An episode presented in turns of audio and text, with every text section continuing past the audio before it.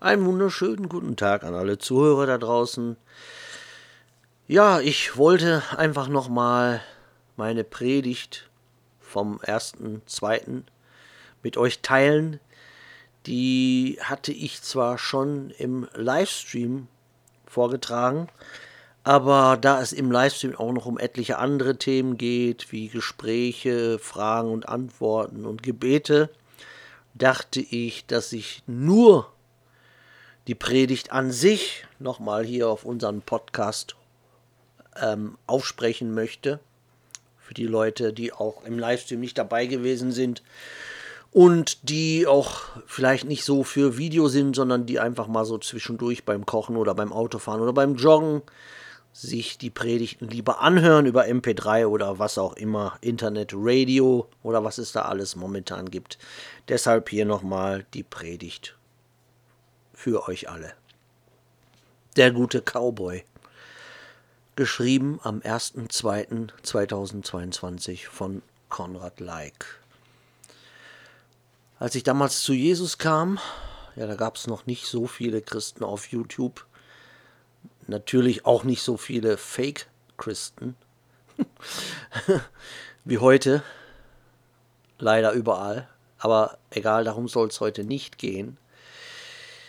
Naja, jedenfalls, als ich ganz frisch von Jesus gezogen worden war, da setzte ich mich hin und dachte erstmal viel nach. Man erwägt ja die Kosten, wie die Bibel selber es auch sagt. Ja, viele, viele Gedanken gehen einem da durch den Kopf. Hab ich es wirklich drauf, diesen Weg bis zum Ende zu gehen? Und ich hatte es mehrmals schon angerissen in etlichen Videos oder Podcasts. Aber als ich 2014 die Bibel meiner Stieftochter fand, da war das natürlich nicht das einzige Ereignis, womit Jesus mich zu sich zog. Denn der Prozess an sich ging viel, viel weiter zurück. Und im Nachhinein betrachtet muss ich sogar sagen, es war ein jahrzehntelanger Prozess. Und ich kenne Zeugnisse von Menschen, die erzählen, dass sie im Bett lagen, gerade eine blöde Fernsehshow schauten. Und plötzlich fielen sie einfach so zu Boden, wurden vom Heiligen Geist berührt, taten Buße etc. So in der Art war es bei mir nicht. Und andere neugeborene Geschwister erzählten mir, dass sie früher Katholiken waren und immer ein ganz negatives Gefühl hatten, wenn sie als Kind in der Kirche saßen. Halt, weil sie zum Beispiel innerlich spürten, dass ja dort nicht der wahre Gott der Bibel gepriesen wird und wurde. Aber auch das war für mich nicht ganz so, denn wenn ich als Kind in der Kirche saß, war es für mich zu 100% so, dass ich da saß und Gott bei mir war. Und was der Pfarrer da vorne erzählte, das war seine Sache. Und all das Gewurstle um, um Kollekte, und um Maria Mutter Gottes, das juckte mich auch nicht. Oder die Heuchler um mich herum, die jeden Sonntag so taten, als wären sie plötzlich Christen und ganz, ganz gute Menschen. Nein, das ist, war alles für mich zweitrangig. Ich saß da, betete und in meiner kleinen Welt war Gott damals ganz nah bei mir. Und da war mir auch irgendwie klar damals, dass ich Gott wohl ganz anders sah als viele meiner Mitmenschen. Und heute ist mir bewusst, dass mein Leben, meine Vergangenheit wie eine Art Tauziehen war. Der Teufel wollte unbedingt, dass ich mich von Gott abwende, dass ich anfange, Gott zu hassen. Und der Teufel ließ ständig schlimme Dinge passieren, die eine nähere Beziehung zu Gott schon von Anfang an gar nicht zuließen. Ja, aber auf der anderen Seite zog natürlich auch Gott. Und mein Leben, meine Vergangenheit ließ mich sehr depressiv werden. Schon als Kind war ich auch sehr in mich gekehrt. Ich war gerne für mich allein, las stundenlang in Büchern, ich schrieb, ich malte, ich dachte mir Geschichten aus, ich war kreativ, ich bastelte und so weiter und so fort. Ja, mein älterer Bruder, Bruder zeigte meinem Vater damals eines meiner vielen Bücher und sagte, der Konrad kommt aus seiner Traumwelt auch nicht mehr raus. ja, und ich hatte auch immer schon Schwierigkeiten, mich anzupassen. Und auch dieses Wolfsrudelverhalten der Menschen an sich, das widerte mich auch schon immer an. Nur weil die Masse irgendetwas machte, nur weil alle aus dem Fenster springen wollten, hieß das noch lange nicht, dass ich auch hinterher springen musste. Ja, in der dritten Klasse fragte unser Lehrer die Menge mal, was sie später werden wollen. Der eine sagte Lehrer, der andere sagte Bankangestellter, wiederum ein anderer Kfz-Mechaniker. Ich selbst sagte gar nichts. Ich sagte nur was, wenn, wenn der Lehrer mich direkt ansprach. Aber ich wollte Cowboy werden. Und ich wollte nicht irgendein Cowboy werden, sondern ich wollte ein Cowboy werden, wie er in Filmen wie 12 Uhr mittags porträtiert wurde. Nämlich einer, der genau weiß, was richtig ist. Einer, der einfach der Gute ist und der immer weiß, was zu tun ist. Auch wenn die Verbrecherbande in die Stadt kommt, nämlich am Ende ganz alleine gegen das Böse und gegen die Bösen anzutreten. Ja, und im Film 12 Uhr mittags wendeten sich alle vom Held ab.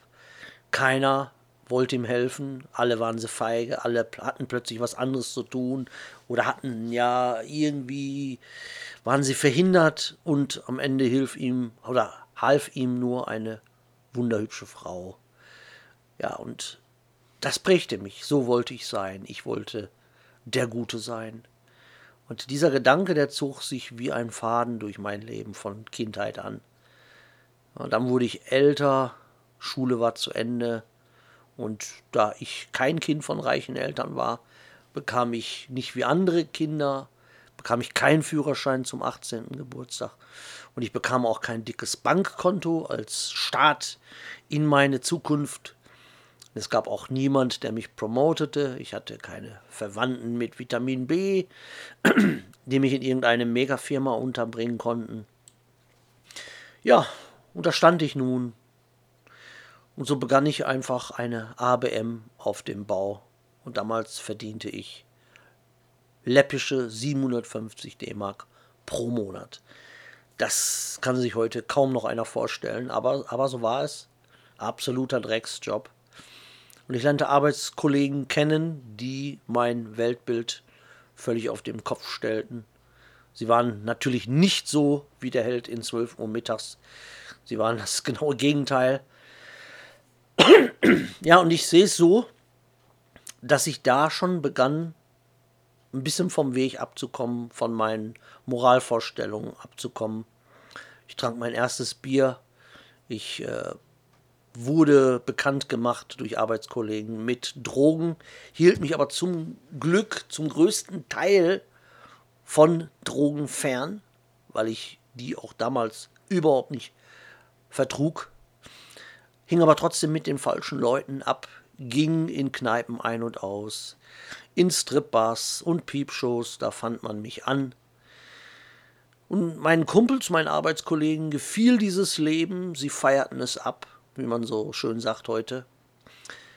Und die meisten von ihnen, die leben auch heute nicht mehr, haben ihr Leben zerstört, sich totgesoffen, sich totgekifft, sich totgeweiß weiß ich. Und ja, ich sah damals, sah ich mein Leben anders. Ich sah wirklich alles, wie es war, denn mir war bewusst, dass ich fiel. Und wenn ich dann so das ein oder andere Mal nachts nach Hause kam, mich in dem Spiegel anschaute, da war da etwas in mir, das sagte, du bist nicht der Gute. Und vor meinen geistigen Augen sah ich, wie der Cowboy davonritt dem Sonnenuntergang entgegen. Und er schaute noch einmal zurück zu mir mit traurigem, ernsten Blick. Und da war eine Stimme in mir, die sagte, du bist allenfalls der Abschaum der Menschheit. Aber dennoch ging mein Leben irgendwie weiter und ich kämpfte mich so von Drecksjob zu Drecksjob, lebte so eine Art gespaltenes Leben etwas vom guten Cowboy in mir wollte nach wie vor der Gute sein, wollte Gutes tun, aber da war eine andere Hälfte, äh, eine sehr dunkle, kaputte Hälfte in mir, die sich zum Schmutz dieser Welt hingezogen fühlte, obwohl ich diesen Schmutz hasste, obwohl ich diese Seite an und in mir hasste. Aber es war ähnlich wie bei Dr. Jekyll und Mr. Hyde. Und in all den Jahren spürte ich, damals nur schemenhaft, dass Satan versuchte, mich kaputt zu machen.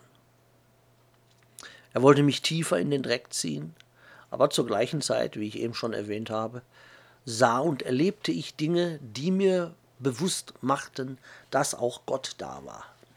Ja, und dann kam die erste große Liebe. Sie kam sehr, sehr spät, aber dafür umso intensiver und umso traumatischer. Diese Beziehung oder diese große Liebe für mich, die beinhaltete mehr Traumata als bei anderen Menschen in vier, fünf, sechs Beziehungen. Und ich habe auch das mal oder auch schon mal teilweise angesprochen in anderen Videos oder in Podcasts. Deswegen werde ich da heute explizit nicht mehr drauf eingehen, nur ein bisschen anreißen nochmal. Also meine Ex hasste Gott. Und je mehr sie Gott hasste, desto mehr begann ich mich für Gott zu interessieren, auch Gott zu lieben. Es war quasi, könnte man sagen, ein vielleicht erster Schritt in die richtige Richtung. Ja, die erste große Liebe, die endete nach zweieinhalb Jahren fast mit meiner kompletten seelischen Zerstörung endete die.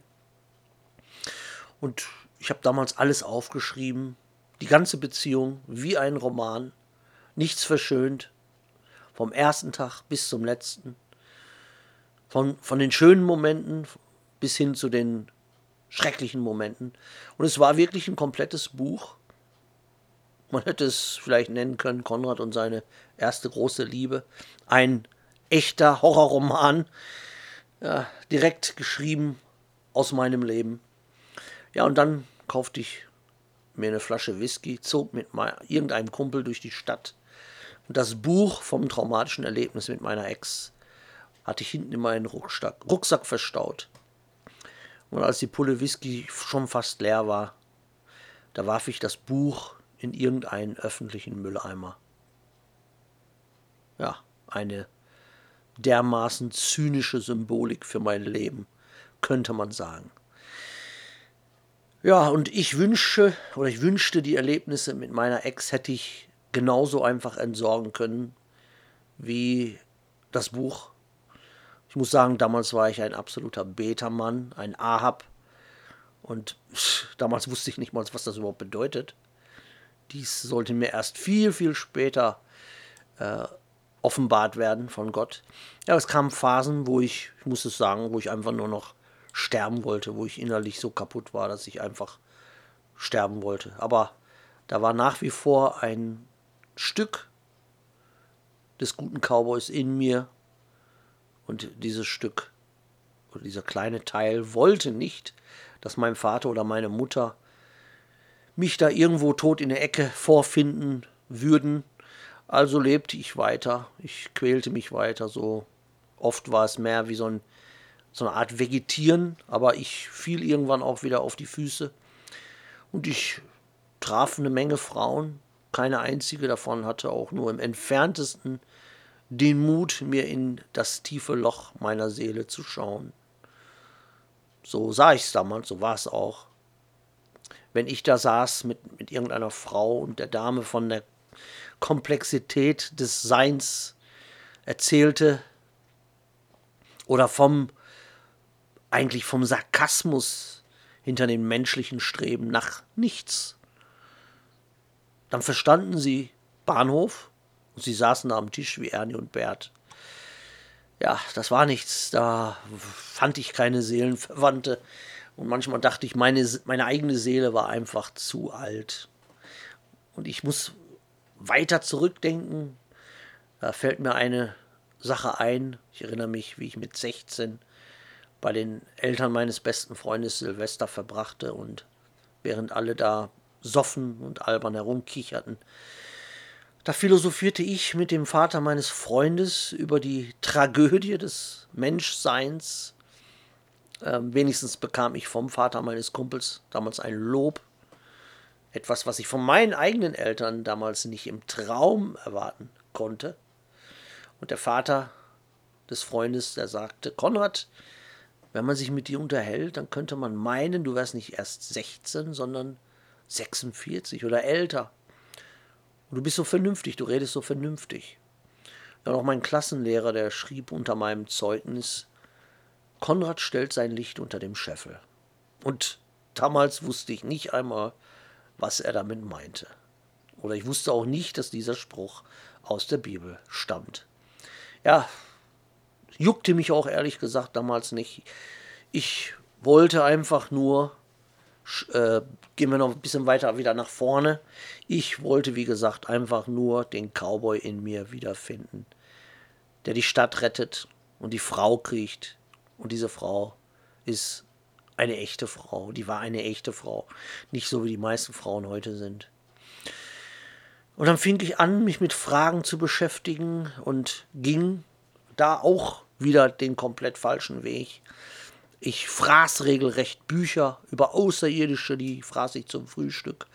Dann kamen Bücher über Geistererscheinungen dran, danach Bücher über das Leben nach dem Tod, dann Buddhismus, dann Reinkarnation, chinesische Philosophie, danach Traumdeutung, hinüber zu Telekinese, hin zur Astrologie und die verschiedensten Charaktereigenschaften der verschiedensten Sternzeichen.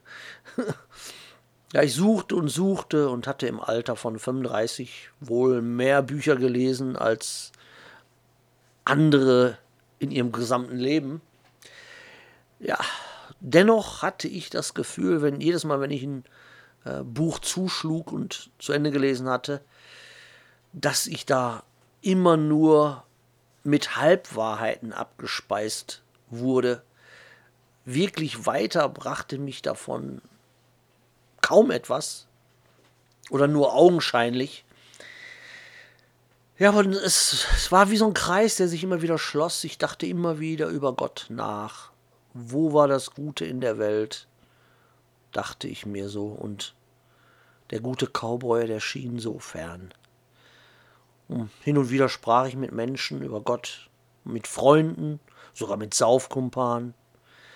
Und ich hatte damals leider nicht das Glück oder den Luxus, dass mir auf meiner Reise ein neugeborener Christ begegnet wäre, der mir vielleicht schon damals die echten Antworten gegeben hätte. Er sollte vielleicht auch noch nicht sein, die Zeit war noch nicht reif. Aber dafür traf ich viele religiöse Spinner, zum Beispiel Menschen, die sich für Engel hielten oder andere, die behaupteten, gegen den Teufel gekämpft zu haben, die gegen den Teufel verloren hatten. Ja, hin und wieder hörte ich von irgendwelchen Sängern oder auch von Lieblingswrestlern, wie sie erzählten, dass sie neugeborene Christen geworden sind. Das fand ich damals sehr cool. Mehr aber auch nicht. Ich konnte mir auch nicht wirklich was drunter vorstellen, was das ist. Ja, etwas später ging irgendeine Bekannte in eine Freikirche, die hielt sich dann plötzlich für mega gläubig. Ich fand, dass sie einfach nur durchgedreht war. Das, da konnte ich nichts für mich mitnehmen. Das, das brachte mich selber nicht weiter auf, auf meiner Suche nach Antworten. Ja, mein eigener Bruder, der wurde dann für kurze Zeit Messdiener, ich glaube zwar beim Katholikenpfarrer, könnte auch ein evangelischer gewesen sein, ich weiß es nicht mehr genau. Ja, und was, was lernte da mein Bruder? Was wurde ihm dort beigebracht von diesem Pfarrer? Das Saufen und das Rauchen. Ja, das ist auch eher eine Enttäuschung für mich. Ich kehrte mich angewidert ab. Damit wollte ich damals gar nichts zu tun haben, weil das hatte ich alles schon. da brauchte ich nicht zu irgendeinem Pfarrer. Ja, und dann Lange quälte ich mich durchs Leben. Und irgendwann kam ich an den Punkt, wo ich merkte, das Saufen macht mir keinen Spaß mehr. Da wurde ich höchstens aggressiver und depressiver durch. Das ewige Pornos glotzen kotzte mich auch immer mehr an und mein eigenes Spiegelbild, Spiegelbild kotzte mich sowieso schon lange nur noch an. Und der gute Cowboy, der ritt immer weiter weg von mir, hinter dem Sonnenuntergang, war er nur noch schemenhaft zu erkennen, schaute kaum noch zurück zu mir, leider. hatte mich zu sehr verändert, im negativen Sinne. Ja, der, wie ging es dann weiter? Der Bruder meiner Frau, der wurde Moslem, versuchte alle mit dieser satanischen Religion anzustecken. Unter anderem auch die Tochter meiner Frau, die wollte plötzlich kein Schweinefleisch mehr essen. Oder lief, wenn sie uns besuchte, ganze Zeit mit einem Koch Kopftuch herum. Ja, der Bruder meiner Frau, der, der pflanzte ihr Lügen über die Bibel auch in den Kopf, erzählte irgendwelche Geschichten. Auch das kotzte mich wieder an. Ich war aber zu, selber zu faul und auch zu depressiv, mich damit, damit damals auseinanderzusetzen. Ja, aber dennoch mochte ich die Töchter meiner Frau und wäre ihnen natürlich ein, ein echter Vater gewesen, ein, ein guter Vater, aber ich war einfach zu kaputt damals. Natürlich ging ich vielleicht mit den Kindern joggen, machte Sport mit ihnen, zockte Nintendo, wir schauten hin und wieder mal Filme zusammen, aber ich muss es sagen, ich muss ganz ehrlich sein, ich war allenfalls die Karikatur eines echten Vaters oder auch eines echten Vorbilds. Ich trank zu viel und ich war auch einfach nicht der echte Vater vom Blut her. Und das ist immer spirituell ein Dilemma. Ja, und Elas kleinere Tochter, die mochte mich trotzdem sehr. Und sie war auch für mich ein sehr guter Freund, Gesprächspartner. Und wir hatten viele interessante Gespräche. Und ja, irgendwann war sie wirklich fast wie meine echte Tochter. Und dann rutschte sie leider ab, hing mit falschen Freunden ab. Irgendjemand zeigte ihr, wie cool es ist, sich zu ritzen. Und dann kurz darauf kamen auch noch Essstörungen. Und einmal brach Kathi dann zusammen, als sie mit mir joggen ging. Erzählte mir dann, dass sie tagelang nichts gegessen hatte. Und ich sagte ihr dann auch, ja, ich kann leider mit dir keinen Sport mehr machen, weil du dich selber kaputt machen willst und da möchte ich nicht dabei sein.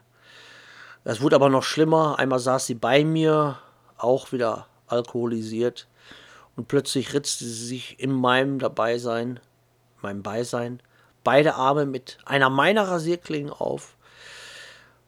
Da wusch ich ihr natürlich den Kopf, meckerte sie aus, aber ich weiß nicht, ob, ob da noch irgendetwas bei ihr ankam. Das, ich denke mal eher nicht. Ja, dann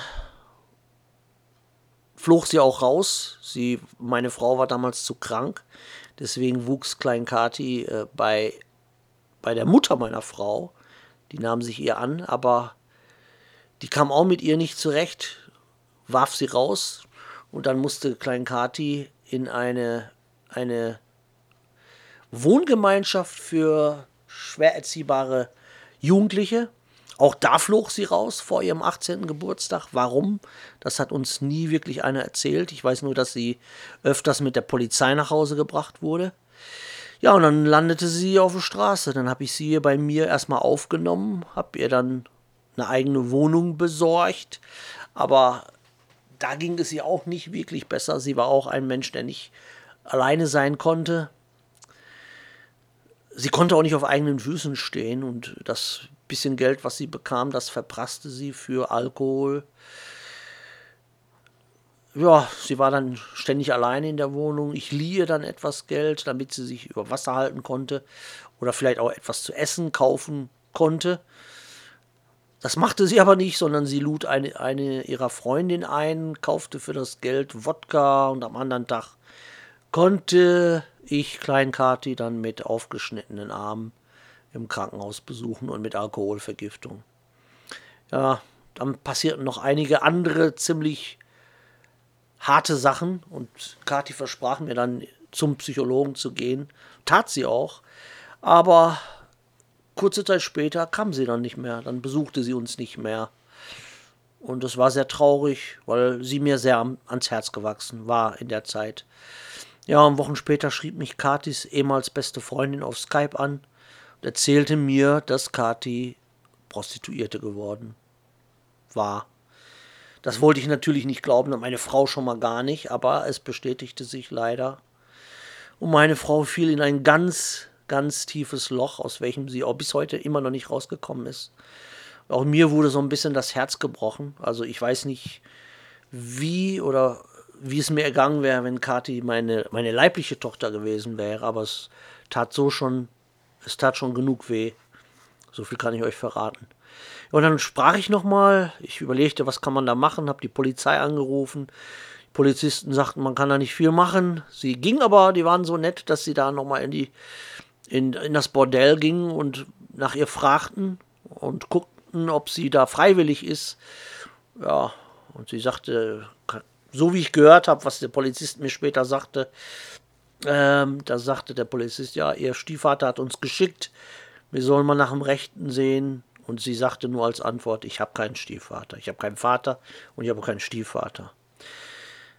Ja, dann sprach ich nochmal mit dem Psychologen, den Kathi aufgesucht hatte, und er erzählte mir, trotz der Schweigepflicht, dass er ihr geraten hätte, ähm, sich in eine psychiatrische Klinik einweisen zu lassen und äh, dass die Art ihrer Krankheit, die oft damit enden würde, dass junge Frauen halt in die Prostitution rutschten. Dieses Krankheitsbild, was sie hatte. Ja, und den Rest kennt ihr vielleicht aus anderen Videos. Ich will das nicht alles nochmal durchkauen. Ähm, in ihren Sachen, die sie da zurückließ, fand ich, wie gesagt, die Schulbibel. Und die lag dann einige Wochen vor mir auf dem Tisch, bis ich sie dann an diesem jenen Sonntag aufschlug, einen Satz aus Lukas las und weinte. Ja, und damit kam Jesus in mein Leben. Kurze Zeit später starb mein Vater. Kurze Zeit später hatte meine Frau ihren ersten Aufenthalt in einer Nervenklinik. Meine Welt brach zusammen, aber ich hatte eine Aufgabe und ich begann all die Gegenstände aus meinem alten Leben zu entsorgen, wegzuwerfen. Ich warf meine Horrorbücher, meine Videos, meine Figuren alle auf den Müll. Ich löschte meinen damaligen YouTube-Kanal und eröffnete einen neuen christlichen Kanal, drehte mein Zeugnis ab. Ja, und dann begann der Kampf. Dann begann ich zu kämpfen. Und auf der Beerdigung meines Vaters, da wurde mir klar, dass ich nie wieder einen Tropfen Alkohol anrühren sollte. Was ich auch seitdem nie wieder getan habe, also seit acht Jahren jetzt. Ähm, ich warf, warf auch meine, meine Porno-Videokassetten weg und fing dann erstmal an zu fasten, um das, den ganzen Dreck aus mir rauszubekommen.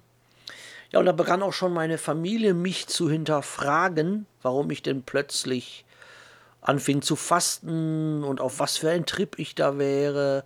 Ich fand leider bei meiner Familie und in meiner Familie kein Verständnis für meine neue Glaubensrichtung. Aber im Grunde genommen wollte ich auch gar kein Verständnis.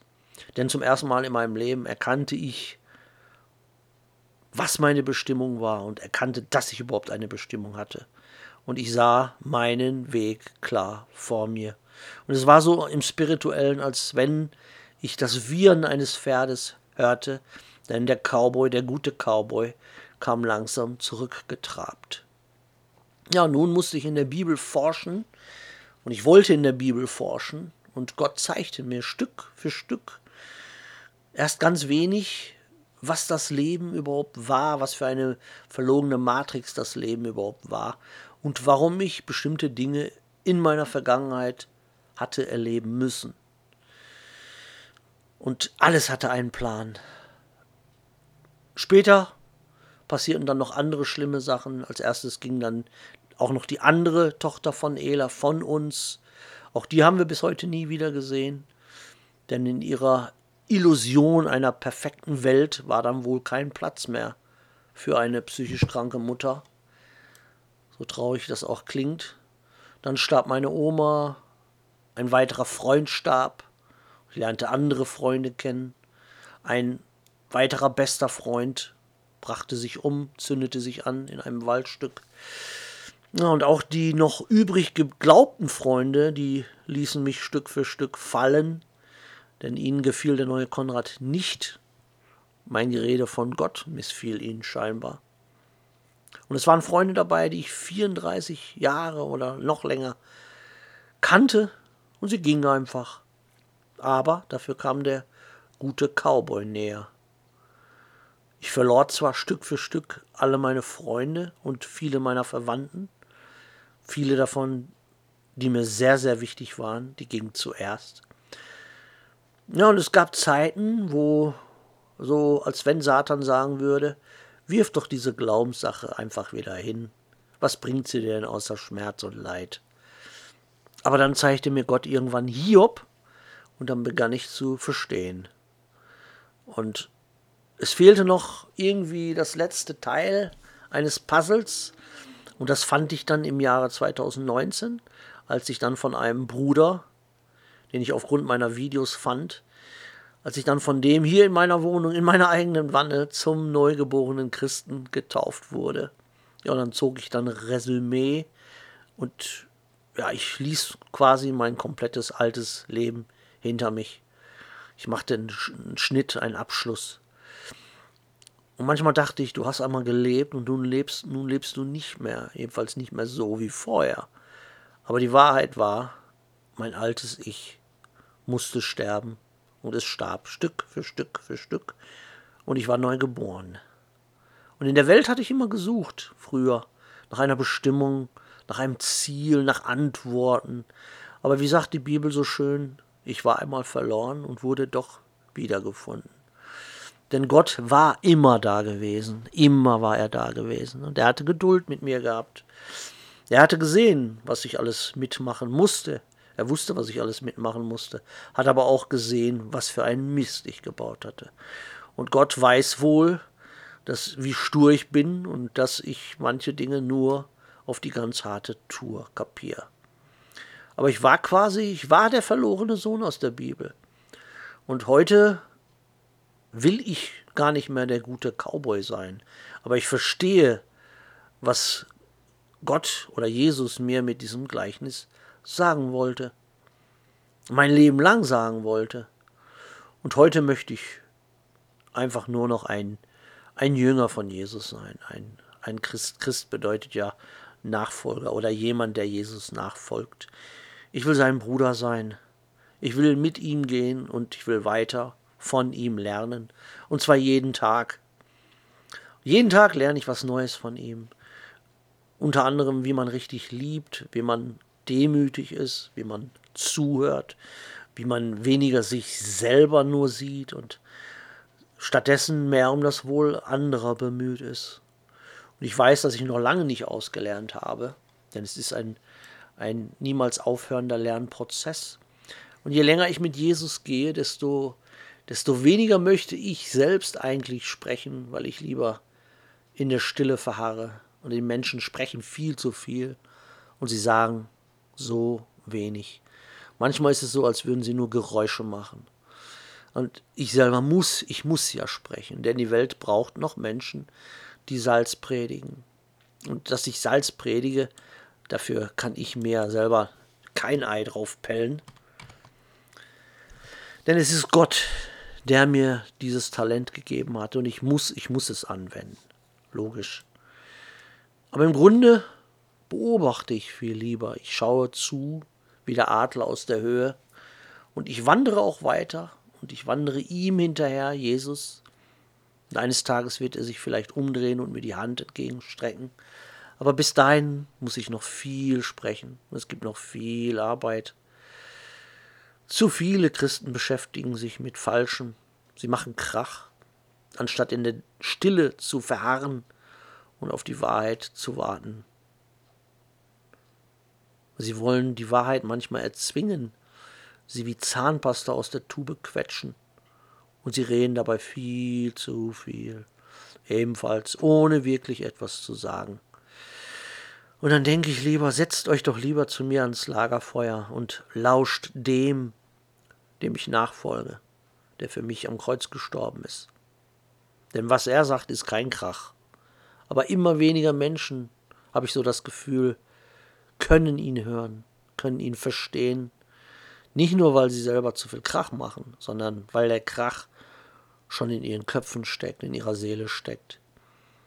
Und wir müssen zu den Wurzeln zurück. Wir müssen abnehmen, damit er in uns wachsen kann. Ja, schütten wir unsere Becher aus, spülen wir die Becher aus, denn die Becher sind voller Dreck. Wir müssen ganz leer müssen die Becher sein, damit er in uns für Fülle sorgen kann. Der Cowboy ist ganz zurück und es ist Zeit, die Stadt zu säubern. Gott segne euch, wo immer ihr seid. Ciao.